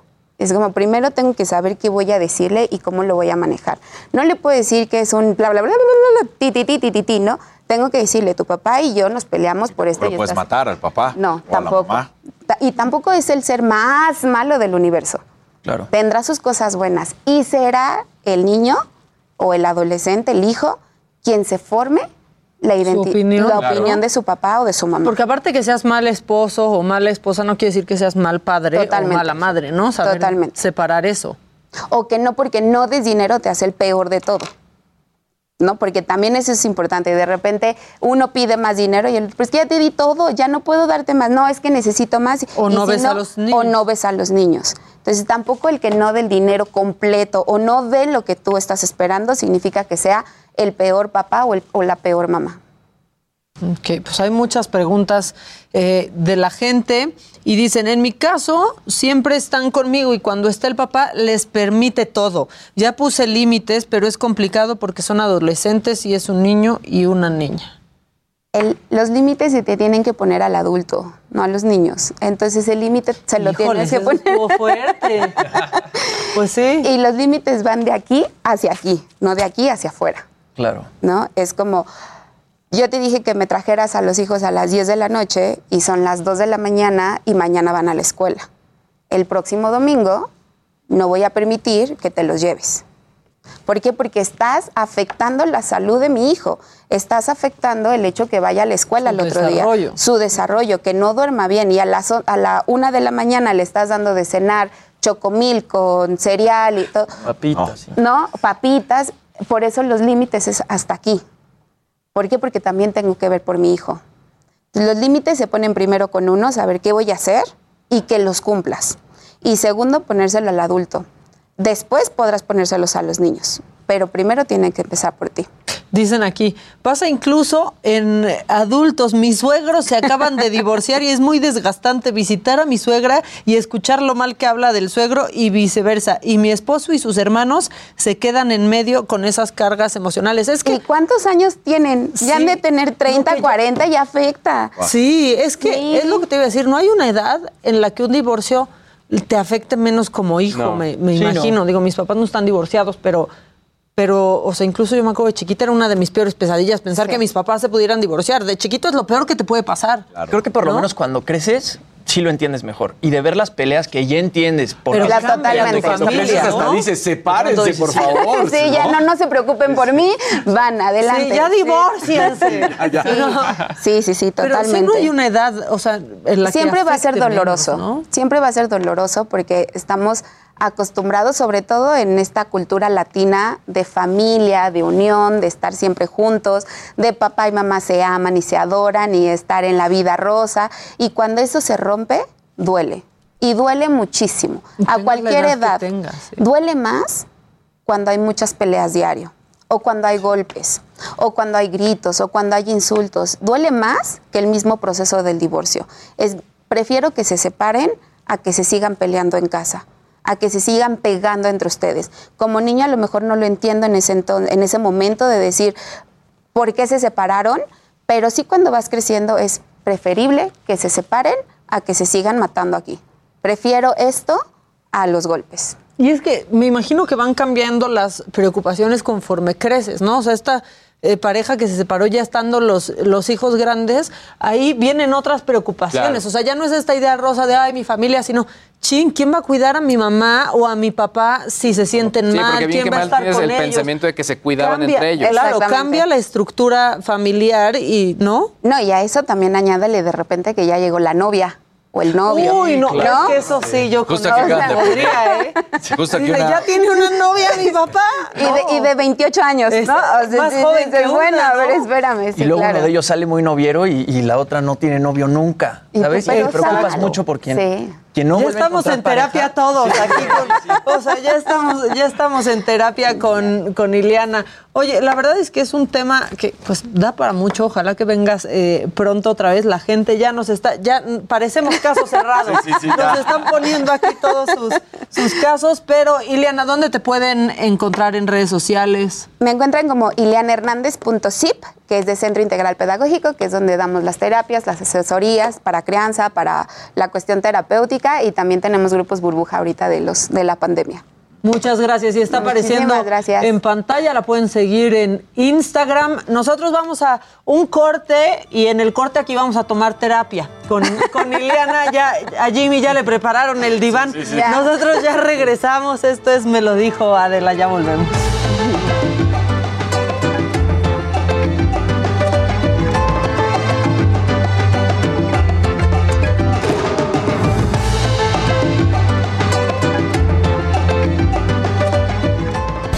Continúa escuchando Me lo dijo Adela con Adela Micha. Regresamos después de un corte. Heraldo Radio, la HCL se comparte, se ve y ahora también se escucha.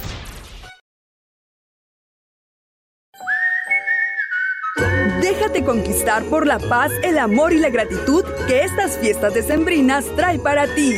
El Heraldo Radio.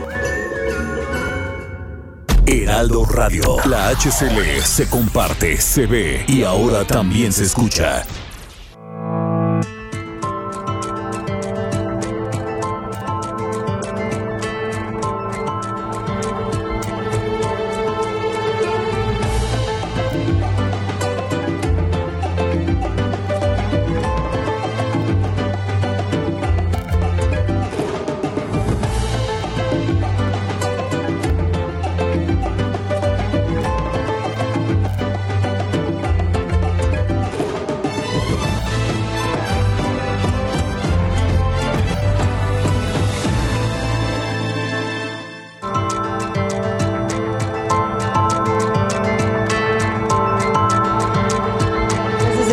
Continuamos en Me lo dijo Adela.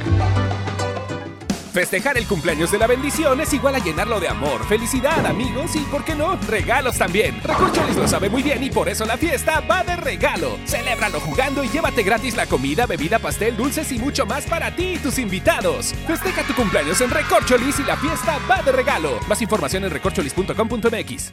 En Soriana, chocolates Ferrero o Hershey's, el segundo al 50% de descuento, excepto línea de cajas. Queso Filadelfia 200 gramos, 2 por 54 pesos. Y aceite Nutrioli 850 mililitros, 2 por 76 pesos. Soriana, la de todos los mexicanos. A diciembre 28, aplican restricciones y misma línea de producto. Válido en Hiper y Super.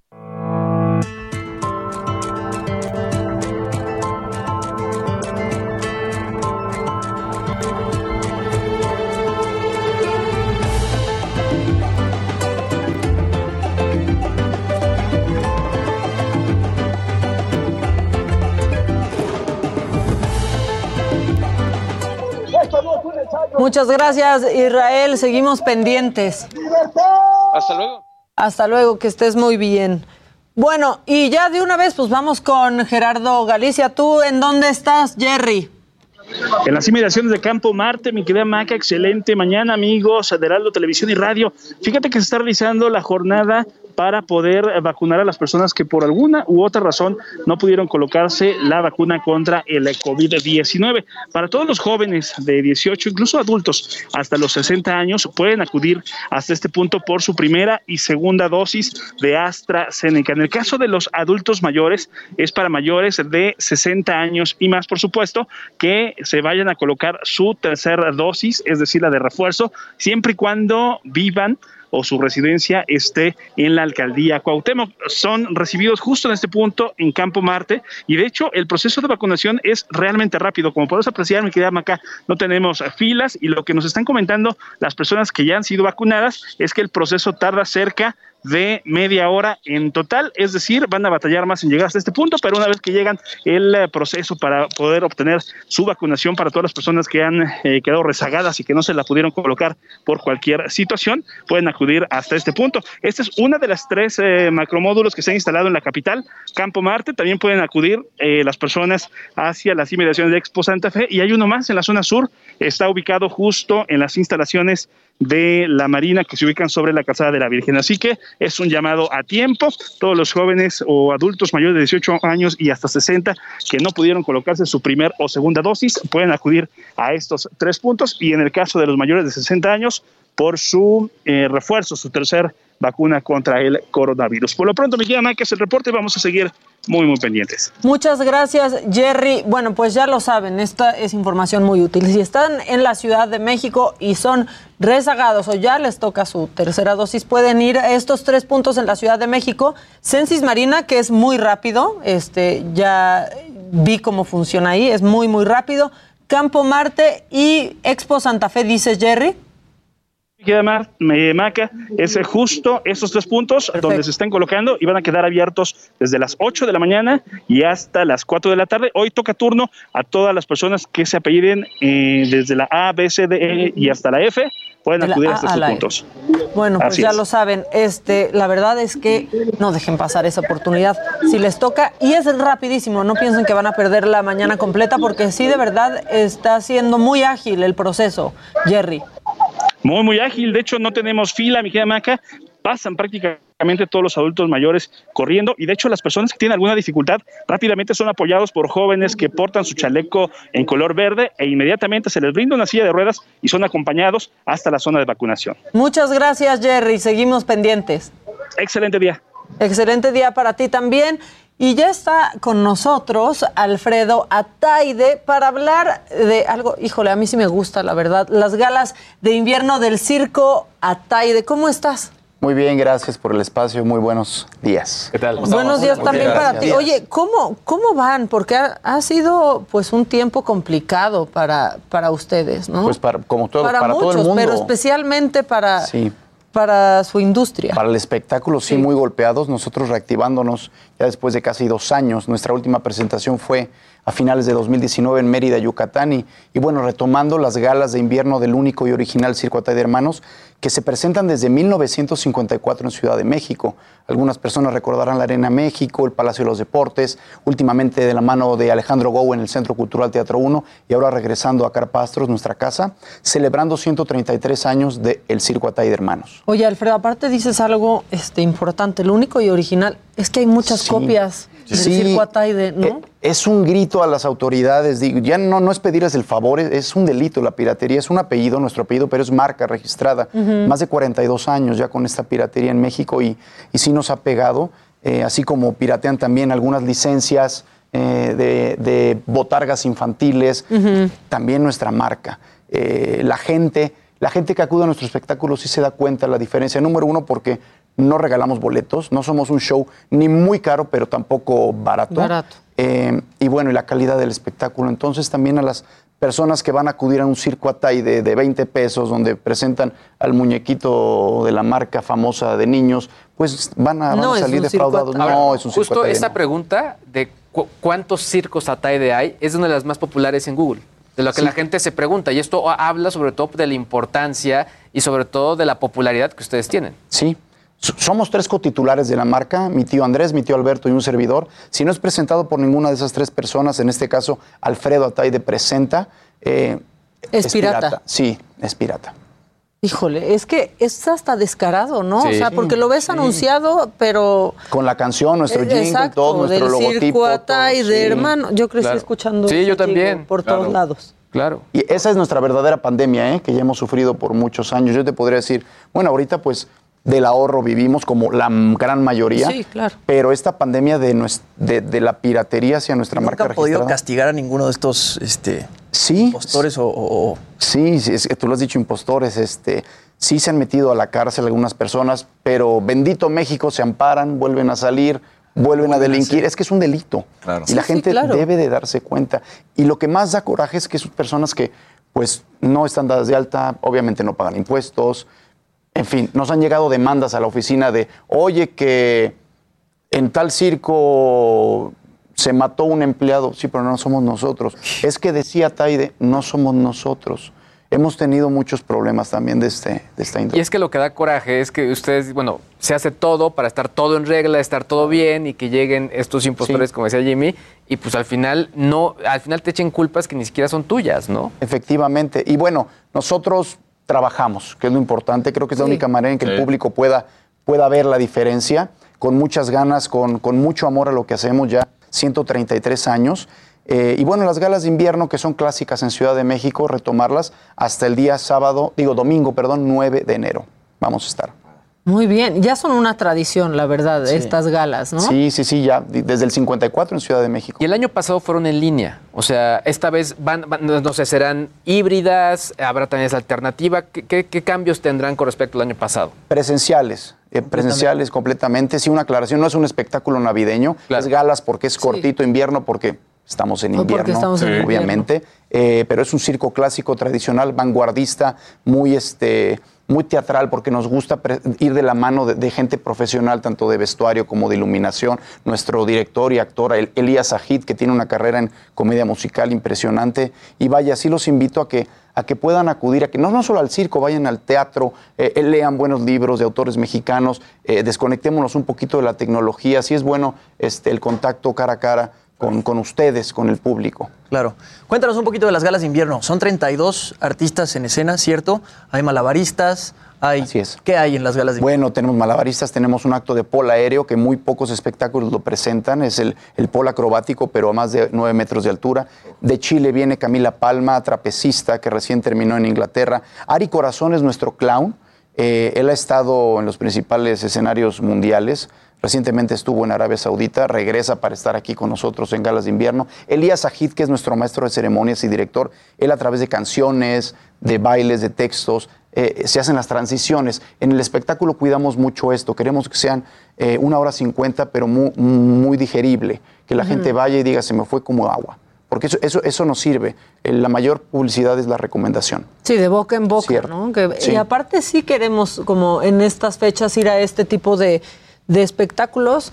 Y con el Circo Ataide que ha sabido como irse adaptando, ¿no? Así es. Según la, la época que, que se está viviendo. 133 años Pero- te quedas así de... Y las reglamentaciones también. Oye, para ¿no? que la gente sepa, porque además no podemos decir lo que no sucede, por ejemplo, el hecho de las medidas de sanidad que ustedes tienen para que la gente vaya y esté tranquila, ¿no?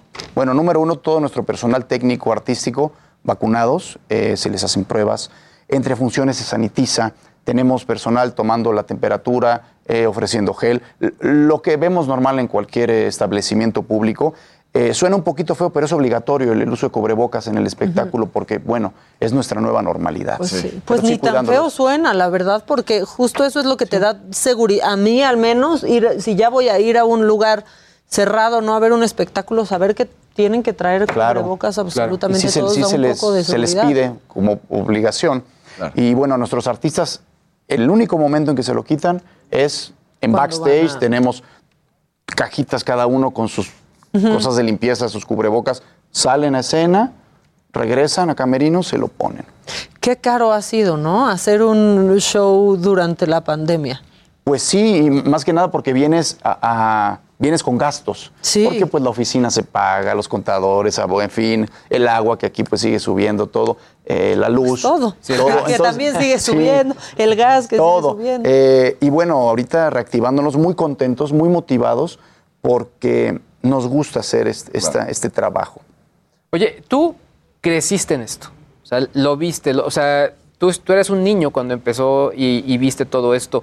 ¿Cómo sientes el espíritu del circo? O sea, ¿ha cambiado, se ha modificado, se ha reforzado? ¿Tú cómo lo ves? ¿Tú que creciste en todo este rollo? Mira, te puedo, bueno, yo yo iba los fines de semana al circo, obviamente, primero a la escuela, hasta que me titulé. En México, un poquito retomando el problema, tanta piratería y tanta competencia desleal hacen que el buen circo sí esté en peligro de extinción. El buen circo que te puedo decir que es Atay de Hermanos, los hermanos Vázquez que están en Estados Unidos, los hermanos Suárez que se encuentran en Brasil, empresas mexicanas, eh, hermanos Fuentes Gasca, pocos somos eh, una competencia leal. Cuando viene un Cirque du Soleil, bienvenido, competencia muy buena. Cuando viene un Tiani, cuando viene un, un Ringling, son, son espectáculos que hacen al público, se quedan con un buen sabor de Claro. boca. Claro. Pero Y que nos cuando obligan ven- a claro, ustedes, ¿no? claro, A a, renovarnos. claro. Pero si vemos el otro lado, donde hay más de 700 circos en la República Mexicana, eh, ojo, no es hablar mal de... No, pero no, claro. digo mis compañeros, porque yo digo mis compañeros, gente que está de alta, que paga impuestos, que, que- que- que seguros, en fin, establecidos, bien sí. establecidos. Pero es gente que pone muchos piraterías, muchos, el- el- el- la caricatura, eh, en fin, y, y- y venden boletos a 20 pesos. Recientemente hubo en la ciudad de Tijuana un circo atay de pirata a un peso. Imagínense, a un peso. No. ¿Qué calidad se pueden esperar de ese espectáculo? No, Eh, y ni hablar de las medidas no, no sanitarias. hay, o sea, no hay. ¿no? Y, y bueno, nosotros sí, como te digo, sí estamos peleando constantemente la piratería, pero le dedicamos más tiempo a, a lo que es lo que hacemos, nuestro trabajo, hacer un buen espectáculo de circo. Sí, y a demostrar que ustedes están en las grandes ligas. Un poco con eso acaban con, con esos impostores también, ¿no? Sí, sí, digo, los atacamos, obviamente, y por redes sociales, en fin, pero sí nos preocupamos mucho por porque las personas, ustedes que acuden a nuestros espectáculos, sí digan, sí valió la pena el boleto, si es el único y original, sí si está limpio, porque eso es muy importante, si tienen sanitarios limpios, porque también es importante. Claro. E- Es un todo, es un todo. ¿Cómo son las funciones ahorita que estamos en estas vacaciones? ¿Son diario, en la tarde, en la, ma- en la noche? ¿Cómo Sí. está? Bueno, el 31 de diciembre obviamente no tenemos. Eh, de lunes a jueves, una función a las 7 de la noche todos los días. Y viernes, sábados y domingo, dos funciones, 5 de la tarde y 7.30 de la noche. Hasta el domingo 9 de enero se termina temporada. Porque nosotros, si decimos termina, termina, Mm. es lo que hacen las No demás. es las últimas Dicen, funciones "Uy, para... gran éxito, vamos a cerrar el domingo y se quedan dos meses. Eh, no, nosotros no, por respeto al público.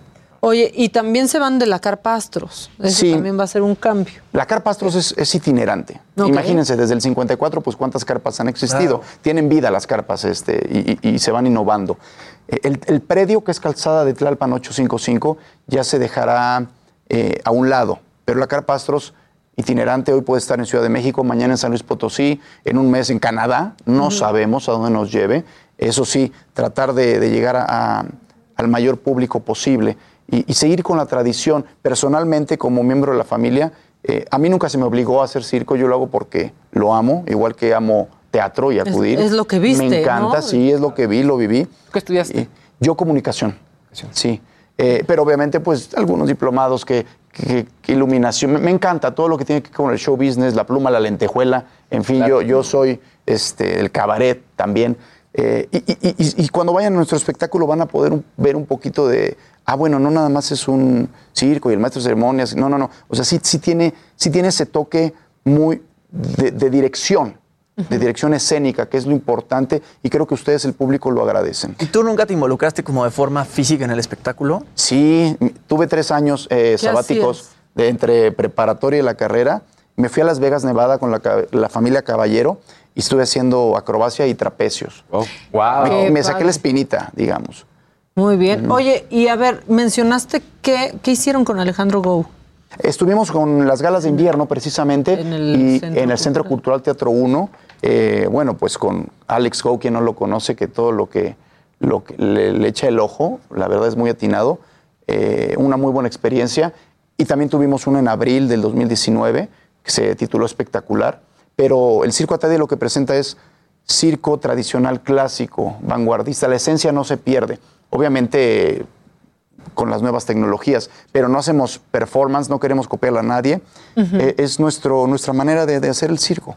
Y ese mood de ir al circo, la verdad, o sea, creo que para todos ese recuerdo de chiquitos de ir y las palomitas y sentarte en la, no, en la carpa, este, a disfrutar un espectáculo, no te lo, o sea, sí que padre, ¿no? En el Centro Cultural, Teatro 1, pero ir a la carpa es una experiencia completamente diferente para los niños. Así es, digo, y es un espectáculo familiar.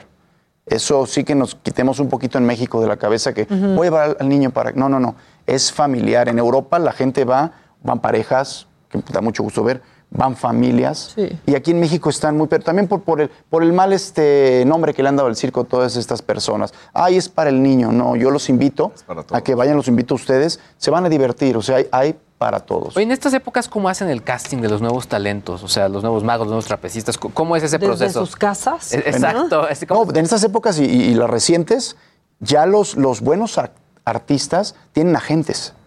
Y tienen, hay muy buenos agentes en Rusia, eh, en Francia, aquí en México.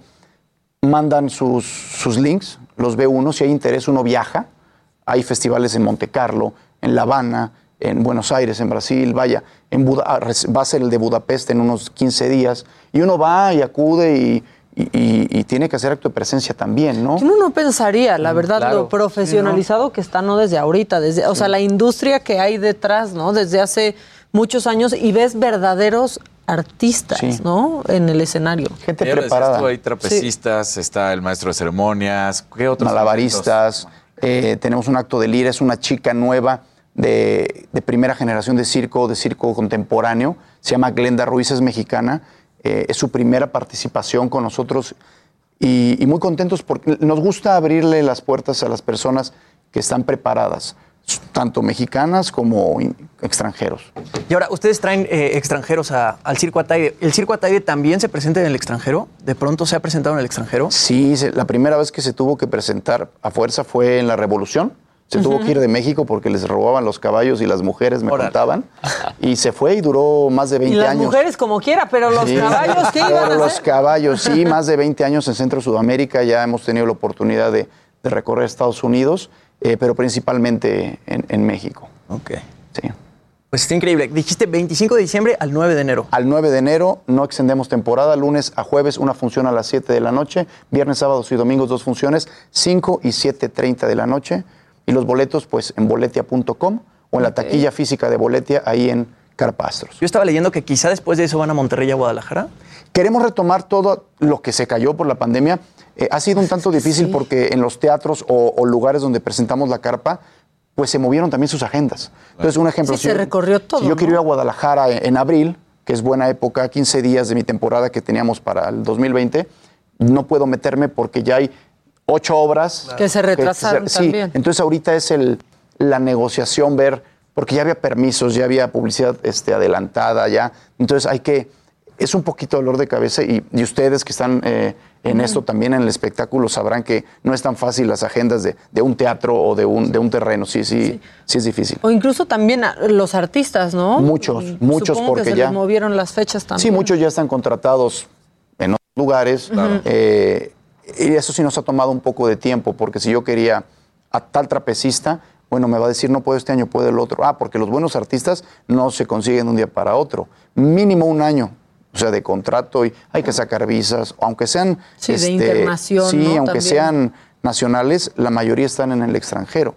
Entonces, si yo quiero al malabarista mexicano que ahorita está en el Blackpool Tower en Londres, bueno, pues sí, puedo en un año y medio porque mi contrato me lo permite, o termino con Soleil en tal. Entonces, sí es, sí tenemos un equipo detrás para, Claro. pues, para manejar lo- los calendarios. Justo ese es el nivel del circo Ataide. ¿no? Exactamente. O sea, esos artistas y esa planeación detrás. Porque aparte, de verdad, uno sí se da cuenta cuando va así el Sí, sí, sí. trapecista, Sí. pues es un aficionado, ¿no? Es, es algo peligroso. y- Es que es peligroso y, y respeto al público. Digo, ya 133 años, yo creo que si los Ataide hubiéramos hecho ya las cosas mal, los Ataide originales, ¿no? Pues no hubiéramos llegado ni a 50. Eh, Y es lo que nos caracteriza. Nosotros vemos como inversión tener buenos actos, tener este buen equipo técnico, no lo vemos como un gasto. Y es que es lo que dice Maca, ¿no? De pronto el circo sí puede ser como muy anónimo, ¿no? Como que no sabes quién es el trapecista o no sabes quién es el payaso.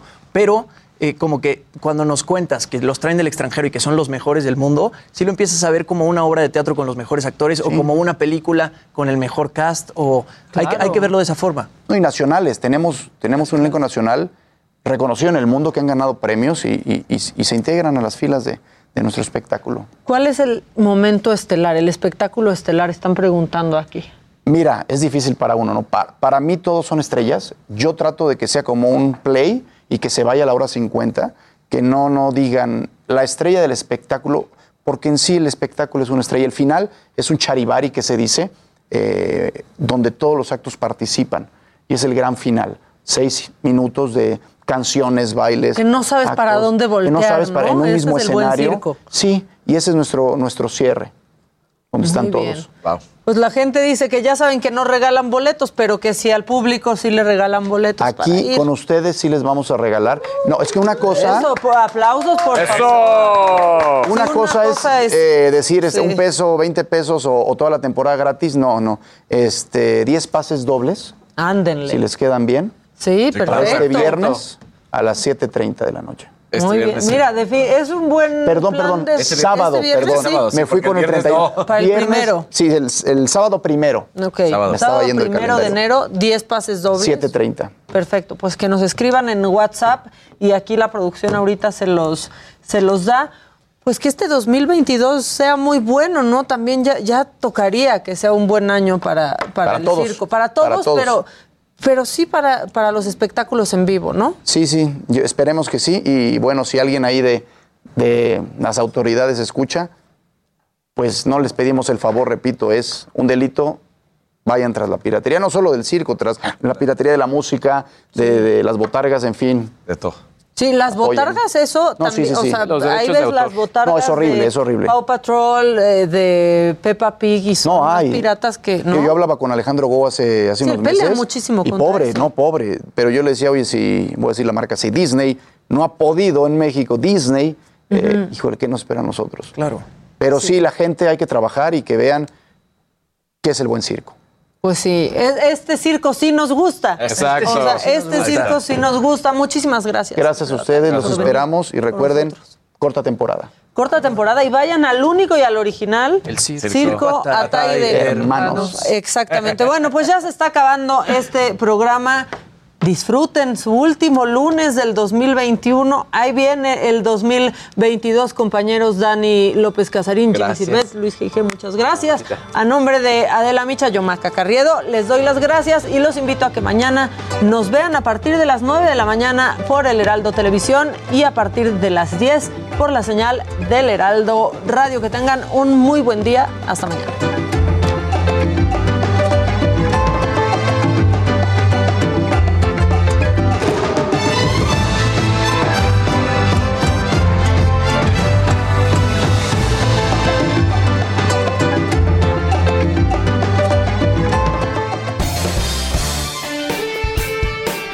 Esto fue Me lo dijo Adela con Adela Micha por Heraldo Radio.